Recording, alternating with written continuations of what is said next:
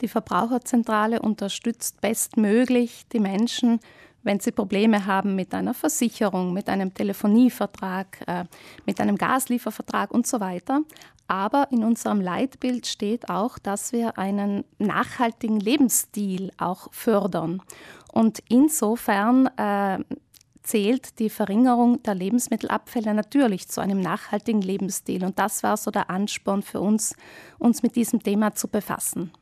Wir leben ja eigentlich in einer Welt, zumindest wir in der westlichen Welt, und wir können wirklich durch jeden Supermarkt durchgehen, wo wir reichlich oder sogar im Überfluss Lebensmittel haben. Und das ist ja schon mal ein Teil des Problems, oder?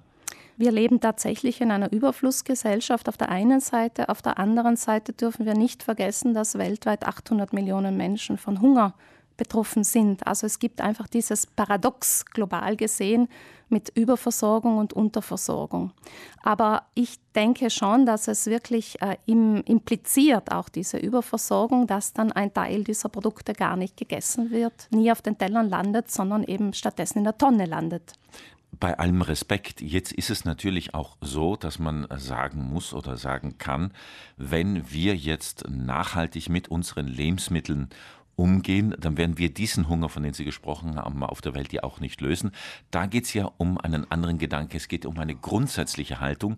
Es geht äh, ja um eine bewusste Einstellung, eben weil wir diesen Überfluss haben, weil wir das reiche Angebot haben, dass wir das nicht als selbstverständlich betrachten sollten. Es geht um mehr Wertschätzung für Lebensmittel natürlich. Denn wenn man daran denkt, ein Schwein, das muss ja über Monate hinweg gefüttert werden. Also die Produktion erfordert verschiedene Ressourcen, angefangen von Boden, Wasser, Düngemitteleinsatz, Energie nicht zu vergessen. Und wenn wir am Ende ein, ein, ein Schnitzel oder auch nur eine Kartoffel oder einen Apfel oder was auch immer wenn wir das entsorgen, wenn wir das nicht essen, obwohl es für den menschlichen Konsum produziert wurde, dann verschwenden wir damit zugleich die ganzen Ressourcen, die in die Produktion geflossen sind. Also auch das Wasser wurde dann umsonst verbraucht, der Boden wurde umsonst beansprucht. Darum geht es. Jetzt mit diesem Buch wollen Sie eigentlich weniger, sagen wir mal so, wissenschaftlich dieses Phänomen und die Probleme aufwerfen. Das Buch hat vielmehr ähm, einen ganz praktischen Charakter, dass man das einfach mal herannehmen kann selbst Analyse betreiben kann. Kurzum, erklären Sie uns, wie man eigentlich dieses Buch am besten anwendet. Das Buch ist ein Ratgeber eben für den Alltag. Äh, es ist gegliedert in, in verschiedene Abschnitte. Es beginnt damit, wie kaufe ich bedarfsgerecht ein.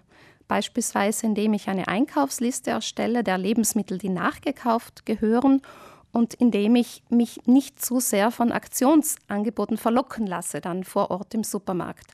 Es geht weiter mit der Frage, wie werden Lebensmittel optimal aufbewahrt? Also wenn ich sie optimal lagere, bei der passenden Bedingung, äh, passende, also trocken und dunkel und so weiter, in abgeschlossenen Behältern, dann kann ich sie natürlich ähm, länger verwenden, dann sind sie länger haltbar und verderben nicht vorzeitig.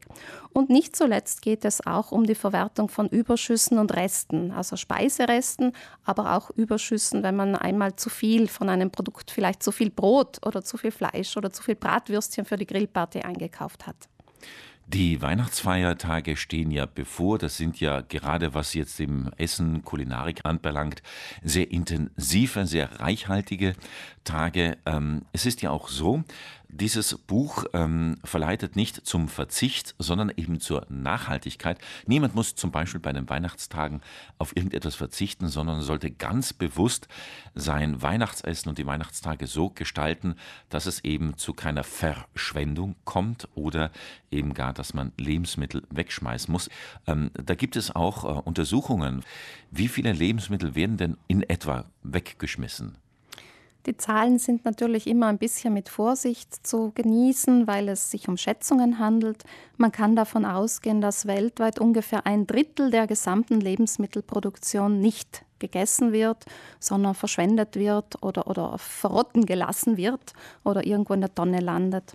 Und auf Haushaltsebene kann man davon ausgehen, dass pro Person und Jahr zwischen 60 und 80 Kilogramm Lebensmittelabfälle anfallen. Da muss ich noch etwas ergänzen. Äh, in diesen 60 bis 80 Kilogramm sind auch die sogenannten nicht vermeidbaren Lebensmittelabfälle enthalten, wie beispielsweise Eierschalen oder Knochen oder Bananenschalen.